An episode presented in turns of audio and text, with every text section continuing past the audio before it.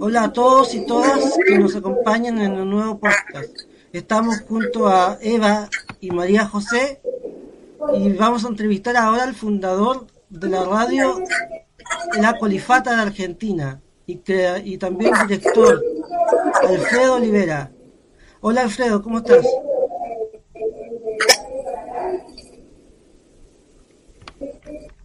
No te escucho. Digo, hola, ¿cómo les va? Me resulta un placer que podamos conversar. Qué bueno. Muchas gracias, Alfredo.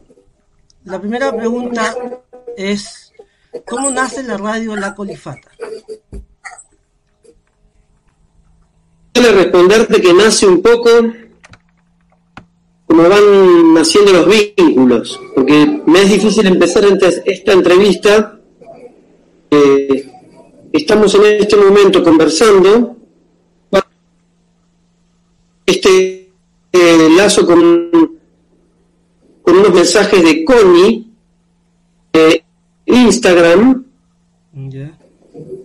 hacer un regalo para una comunidad que puede reunir mensajes de los hacedores de la colifata. Esta propuesta de Connie se transformó en una invitación para que lo diga públicamente en una transmisión de radio la colifata, en un contexto de pandemia, eh, que hizo que cambien los planes de Connie, porque eso anulaba el, efecto sorpresa. Pero bueno. Alfredo Sí, Connie sí, lo reconocí. Este, y ahí apareció Pablo Ruiz. Sí. Y, y, también un día apareció Eva, María Eva Mathieu, pero apareció por otro lado. Y hoy resulta que, que, que nos encontramos para un podcast. Bueno, Colifata surgió un poco de esta manera, o sea, generando conexiones. Anoche, anoche miraba, anoche miraba las entrevistas, la cantidad de entrevistas que te hicieron desde que empezaste allá por los 90. Eras un pibe cuando empezaste. Tenía 24 años. había trabajado como, como maestro alfabetizador ¿Te acuerdas del, picaporte? Sí, me acuerdo. El picaporte es un programa de televisión eh, que se generó en La Plata eh, y en el año 95, 96 me entrevistaron. ¿Me mencionás por qué? ¿Porque viste una entrevista del picaporte? Sí, está buenísima. Sí. Estamos hablando hace más de 25 años. La colifata nació hace 30. Sí, este, y, aniversario? Sí. Algo me preguntaba cómo nació la colifata. Nació en el patio de un hospital psiquiátrico como único soporte técnico un grabador de periodista eh, y, y luego una doble casetera que permitía, lo grabábamos en el, en el grabador de periodista, luego con la doble casetera nos permitía hacer alguna síntesis y gracias a esa síntesis radios comunitarias pero también las de Buenos Aires querían compartir con su audiencia encuentros que hacíamos en el bono.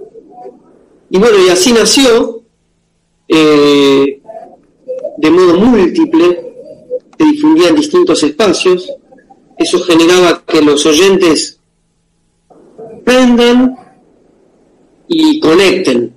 Conectaban a través del teléfono, no existía internet llamaban por teléfono a las radios que retransmitían la colifata, mensaje. Lo que yo hacía, o también, era grabar oyente les decía una opinión, una pregunta, etcétera. Eso será al como eh, eso para nosotros era fundamental, grabar todo tipo de reacción de la audiencia, porque luego con el mismo grabador mensajes o las preguntas. Y esas preguntas eran las que guiaban los temas a trabajar al sábado siguiente. O sea que la radio La Colifata nació como punto de encuentro con los oyentes, con la comunidad. Y así fue desarrollándose, luego tuvo una antena, etcétera, etcétera. ¿Y por qué no? el, lunes, el lunes me preguntaban los chicos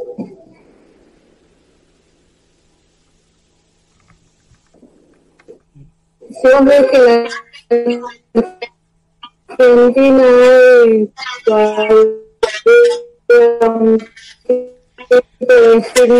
se escucha mal Eva.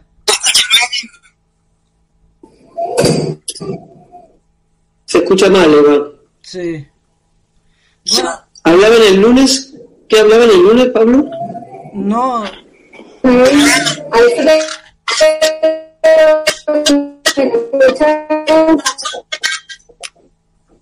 Ahí sí, un poquito. Más o menos.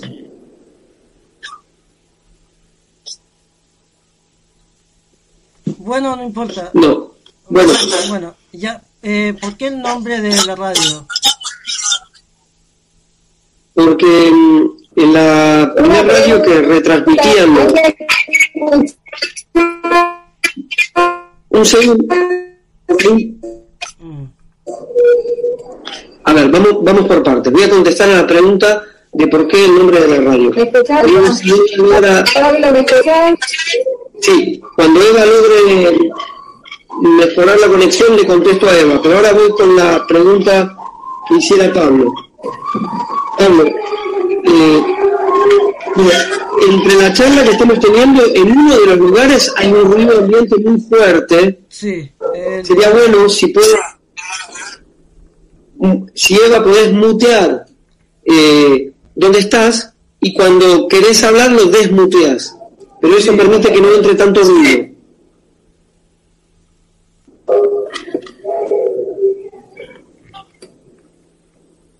Perfecto, gracias Eva. Ahora después eh, contesto la pregunta. Eh, ¿Por qué el nombre? Eh, al principio se llamaba la columna de los internos del Borda y se emitía en una pequeña FM comunitaria. Pero ya la segunda vez, creo, los conductores de ese programa dijeron, bueno, le propusieron a los pacientes del Borda ¿por qué no le ponían un nombre al espacio que tenían allí? Lo que yo hice fue grabar esa propuesta y en los jardines comenzamos la reunión buscándole un nombre a, a lo que hacíamos.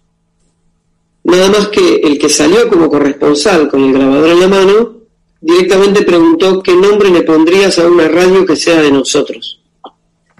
Y la gente respondía se, hubo como cerca de 30, 40 posibles nombres, luego hubo un debate y Pablo, Pablito, dijo, ya que no nos ponemos de acuerdo en elegir uno entre nosotros, ¿por qué no hacemos escuchar la grabación con todos los nombres a nuestra audiencia en la radio que nos retransmite?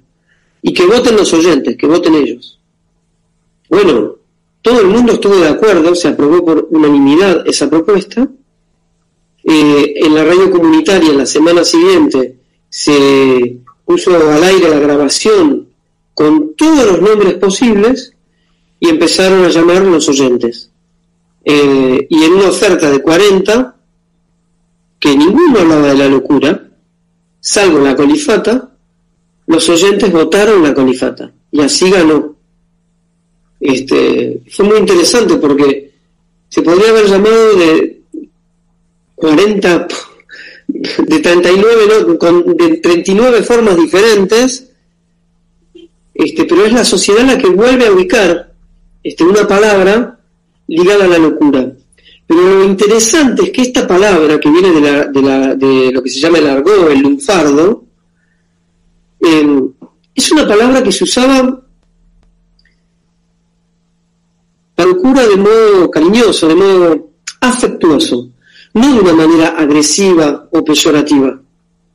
Sí, eh, y tenía la cualidad esta palabra de que, por un lado, ya nadie la usaba, pero todos los habitantes de Buenos Aires sabíamos de qué se refería.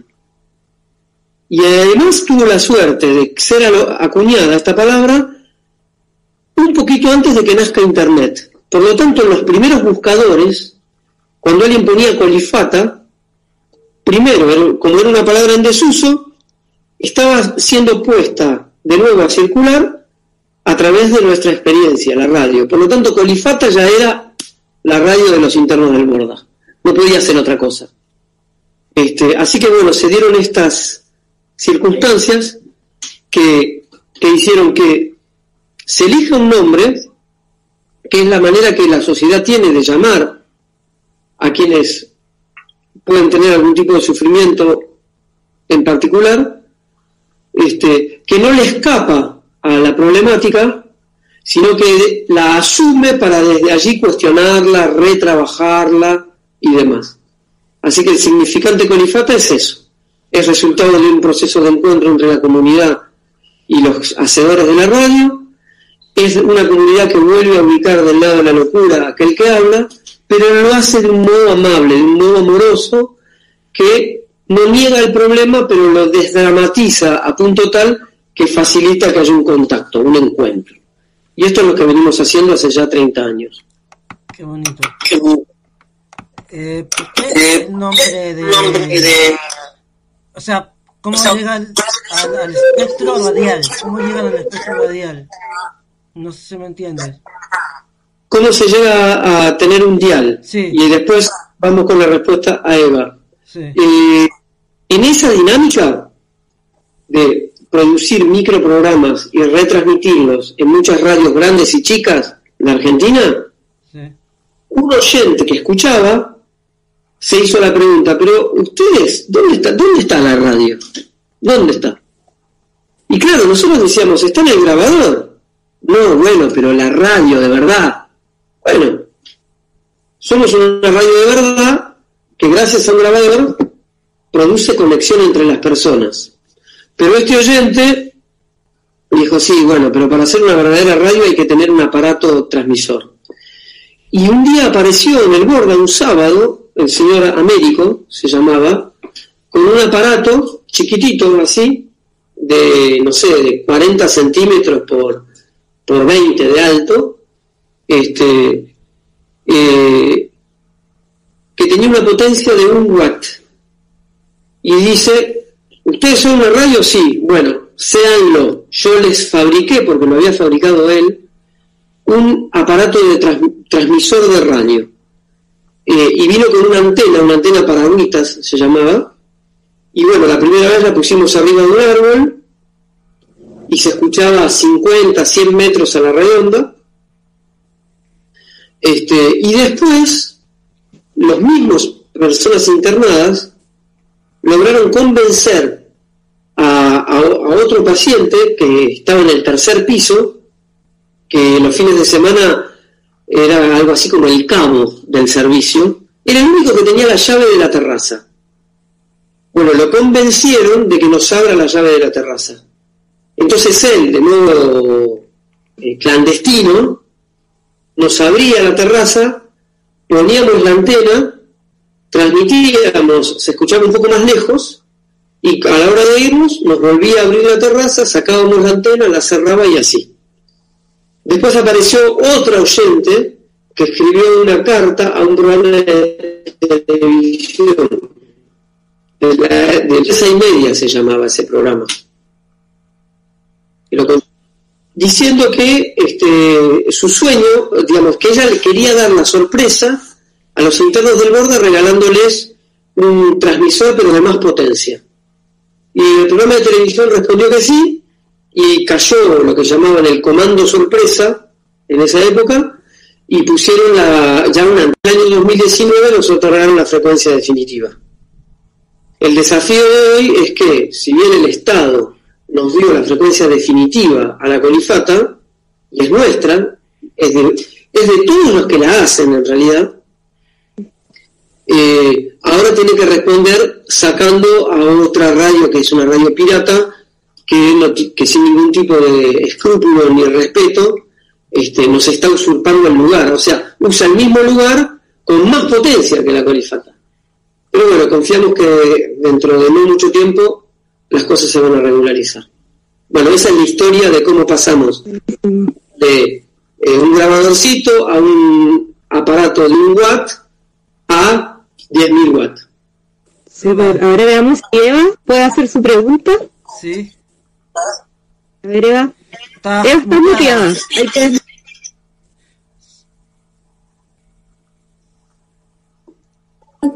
Hola, te preguntaba sobre el tema de la estigmatización del paciente de salud mental. ¿Vos crees que se vive esto en la Argentina o ya superamos eso? No, yo creo que no lo hemos superado en absoluto, que se vive en Argentina, que el problema del estigma es un problema muy complejo, que está muy eh, enraizado en la cultura en la que vivimos y que no alcanzan ni siquiera 30 años de trabajo para, para erradicarlo. Pero eso no nos quita, no nos quita, digamos, ni ilusión ni esperanza, porque creemos, al menos yo creo que sí hemos logrado avanzar bastante en materia de derechos y en materia de respeto, y, hago una conexión este, con algo que sucedió hoy, que es que en un diario de Argentina se publicó un artículo sobre la colifata y cuando lo posteamos, creo que en Facebook, esta mañana, este, muchas veces se habla, ¿no? De, eh, digamos, que es una operación no solamente semántica, es una operación semántica que repercute en prácticas e impacta en cuerpos. Bueno, esa operación semántica lo que hace es una reducción radical de una circunstancia, de una persona, o de un aspecto circunstancial de una persona, totalizándolo y sustancializándolo. Se es loco. Entonces, este, y uno de los, de, los costados que más insisten en estas operaciones que son, en estas operatorias, que son operatorias también de mucha violencia, es reducir la figura del que padece psíquicamente a la criminalidad. Entonces aparece la cuestión de peligroso para sí y para terceros. Bueno, hoy esta mañana, ahora lo voy a buscar porque no me acuerdo cómo lo formulamos, este, publicamos en, en, en el Facebook de la Colifata, este, eh, algo así como los colifatos, digamos, trabajo, digamos, los colifatos crean trabajo para sí y para terceros. Tené cuidado, tal vez te beneficies. Este, porque mm, estamos por, por comenzar un proyecto que tiene que ver con, con no solamente con la inclusión económica, sino sobre todo con desarrollar talleres donde el colectivo de personas que hacen la colifata se tomen el trabajo de buscar en Argentina eh, otros colectivos que estén en situación de pobreza y también estigmatizados, que produzcan objetos y que los comercialicen. Durante un tiempo, la tarea de los integrantes de la colifata va a ser no solamente identificar estos colectivos, sino darle prioridad a que a esos colectivos que además en aquello que produzcan tengan en cuenta el respeto a las relaciones humanas y el respeto por el medio ambiente. A esos colectivos los colifatos les van a otorgar el sello, el IRAM colifato, un sello de calidad, digamos. Este, y la tarea va a ser durante más de un año eh, comercializar esos productos. Primero, tratar de obtener subsidios para poder comprarle a esos terceros lo que hacen y además también eh, generar contenidos de comunicación que dé visibilidad a la producción de estos terceros. Entonces vos me preguntaste si creo que en Argentina continúa la cuestión, digamos, continúa el problema del estigma. La respuesta es que sí, y que eh, a nosotros nos importa no solamente hablar de la estigmatización, sino sobre todo, o creemos que un arma, una herramienta interesante para trabajarla, es correrse de la cuestión de decir, digamos, vos me integrás o no me integrás, vos me marginás o no me marginás, sino de empezar a interesarse por los problemas del mundo, intervenir respecto de los problemas del mundo, este, aportarle soluciones y eso va a tener efectos eh, desestigmatizantes. Porque cuando, por ejemplo, hacemos campañas, eh, eh, no sé, de ayuda a personas en situación de calle de la Patagonia, los que lo llevan adelante son personas con experiencias psiquiátricas que se ponen la campaña en hombros, eso tiene visibilidad y repercute en las ideas que el hombre común, que, que la sociedad se hace de aquellos que este, este, este, este, estigma, este cartel. Claro, pero, digo, el problema es muy complejo, no se resuelve de la noche a la mañana. Polifata, lo que intentamos es un, no solamente... el lunes, eh, los chicos de María José que me habían entrevistado, que desde mi perspectiva personal yo me sentía cuidada, me sentía compartida, no sentí que hubiera un estigma. Y eso lo traduje a la sociedad, pensé que la sociedad argentina se había evolucionado en ese tema, pero no. Es que lo que pasa o sea. Sí, es mucho, mucho, han avanzado mucho más de lo que pasa en Chile. Porque, por ejemplo, acá partiendo incluso de la institución, eh, acá el total del presupuesto de salud, que ya es bastante poco, solo un 2% va a salud mental. Entonces eso ya va, ya habla directamente que hay nula o nada de consideración.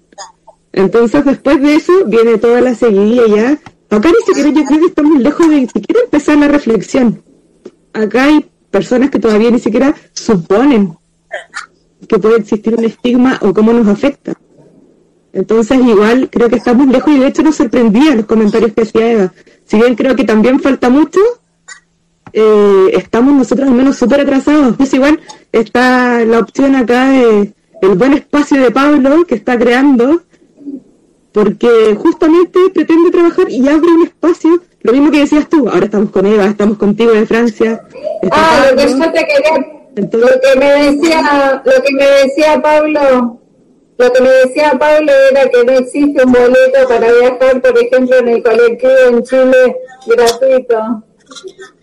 Sí. Y no cobran pensión tampoco por discapacidad.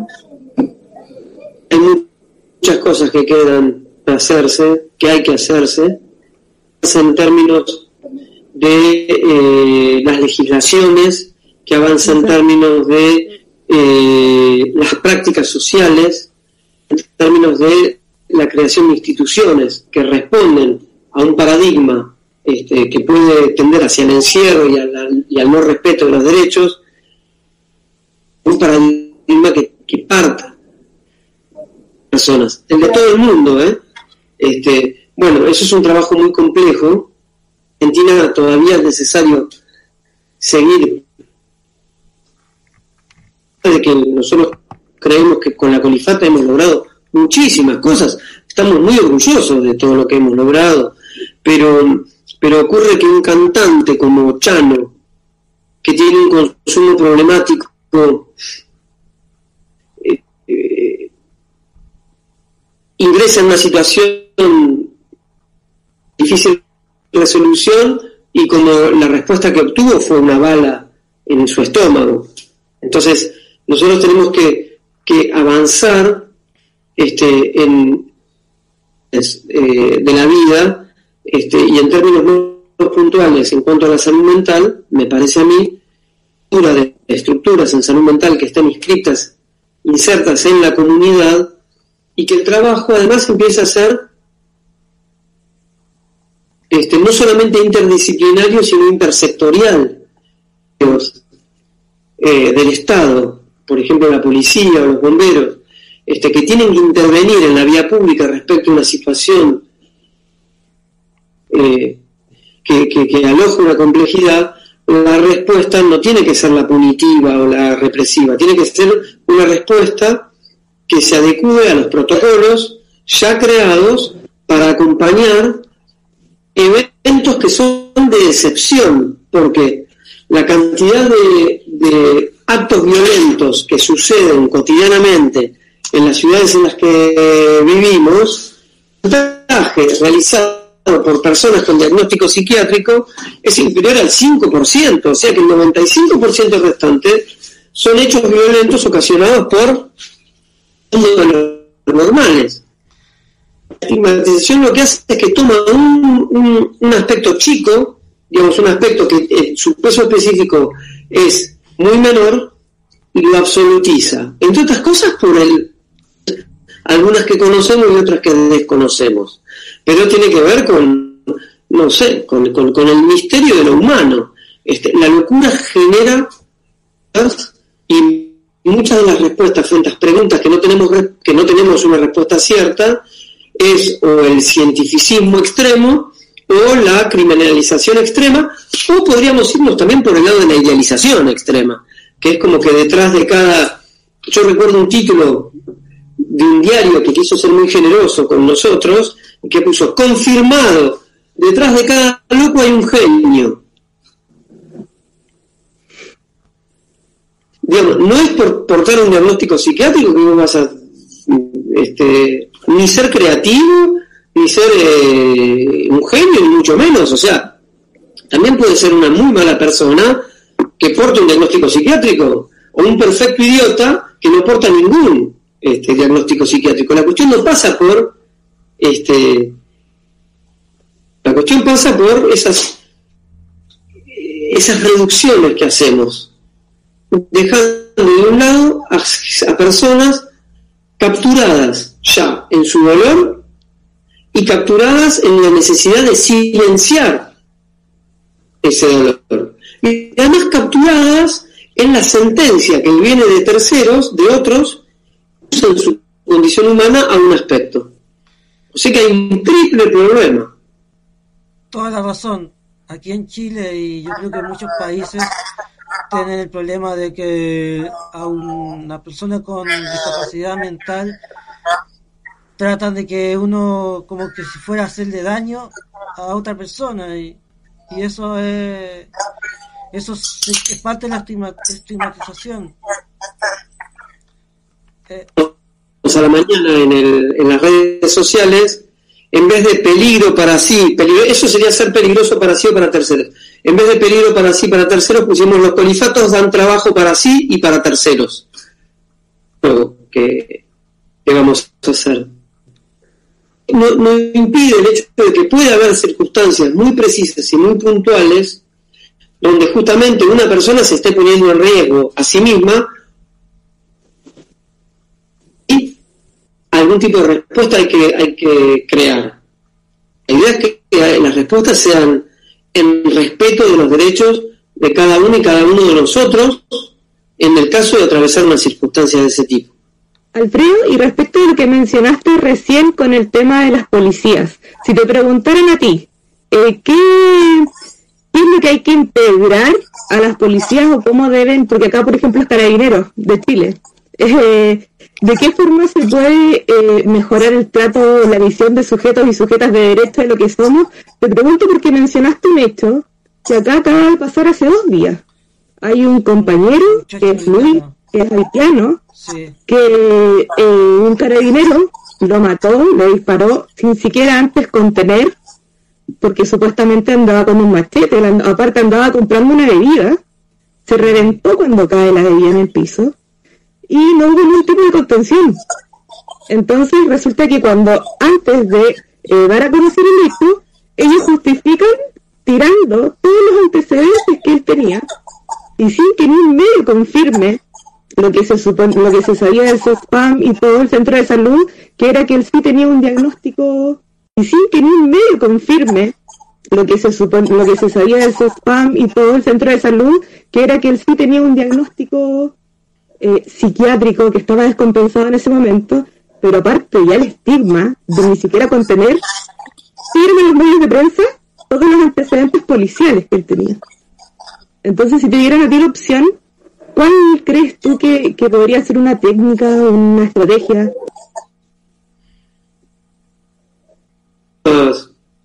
muchísimos modos de abordar una situación así compleja, este, eh, la respuesta punitiva o violenta, inmediata, sobre todo inmediata.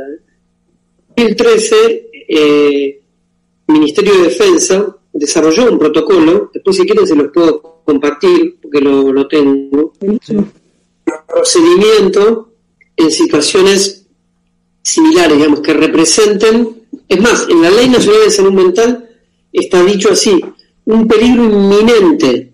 Es decir, pero ¿qué sería un peligro inminente? Eh, ¿Y quién evalúa la inminencia de un acto? Porque el acto todavía no sucedió.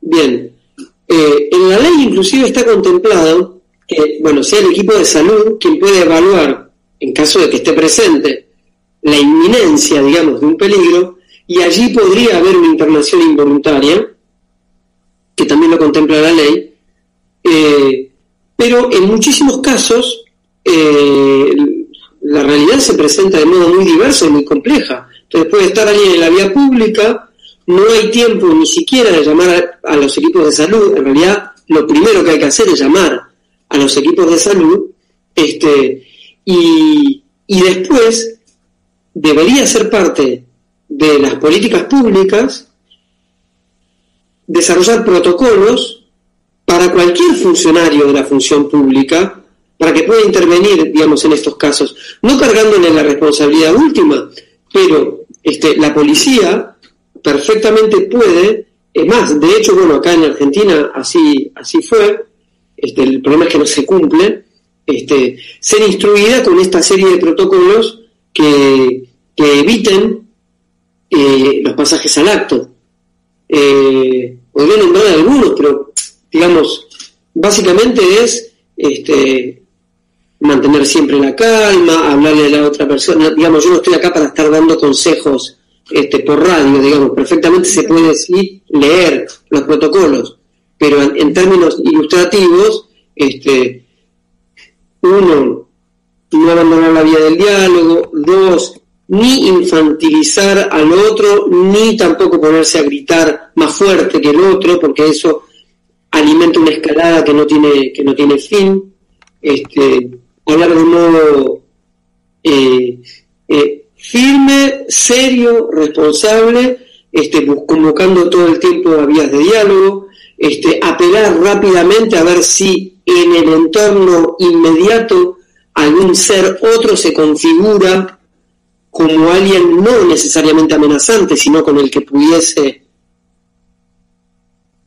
eh, sentir que, que, puede descansar en él o que puede acercarse, o que lo puede acompañar, etcétera. Este, por lo tanto, hay una serie enorme de posibilidades antes de, eh, de pasar al acto. Este, bueno, eh, y eso es lo que vemos que día a día no, no ocurre no ocurre. Entonces, yo creo que la, un, una cuestión muy importante a tener en cuenta es la mirada, este, no solamente de la interdisciplina, de que se trata de equipos tratantes, no únicamente de un médico o una médica, sino de médicos, enfermeros, psicólogos, así, eh, trabajadores sociales, terapistas, digamos, equipo, este, sino también lo intersectorial que salud no esté únicamente encerrado en salud, sino que también pueda hacer un desarrollo en cultura, un desarrollo en, desarrollo social y también protocolos para las fuerzas públicas. Y bueno, para ir cerrando, eh, ¿cómo ha sido para ustedes hacer radio por pandemia, en pandemia, por Zoom. Eh, ha sido una experiencia maravillosa, porque ha sido muy positiva. Entre otras cosas, por ejemplo, que permite que esta nota hoy esté ocurriendo. Si no, nunca hubiese sido eh, posible. Eva se incluye en la colifata en pandemia. Pablo, ¿te incluís en la colifata? En el periodo de pandemia. Este, y María José en realidad entró, armó el lío, este, el bellísimo lío, este, y se retiró. Y aquí estamos. Entonces, este, hay infinitas, digamos, cosas que conocemos que son muy de la pandemia, pero para nosotros el hecho de no haber retrocedido en, la idea de, del ejercicio del derecho a la comunicación y de seguir pensando que los medios de comunicación abonan procesos que tienen que ver también con la salud mental, este, eh, ha hecho muy bien, digamos, estamos muy conformes.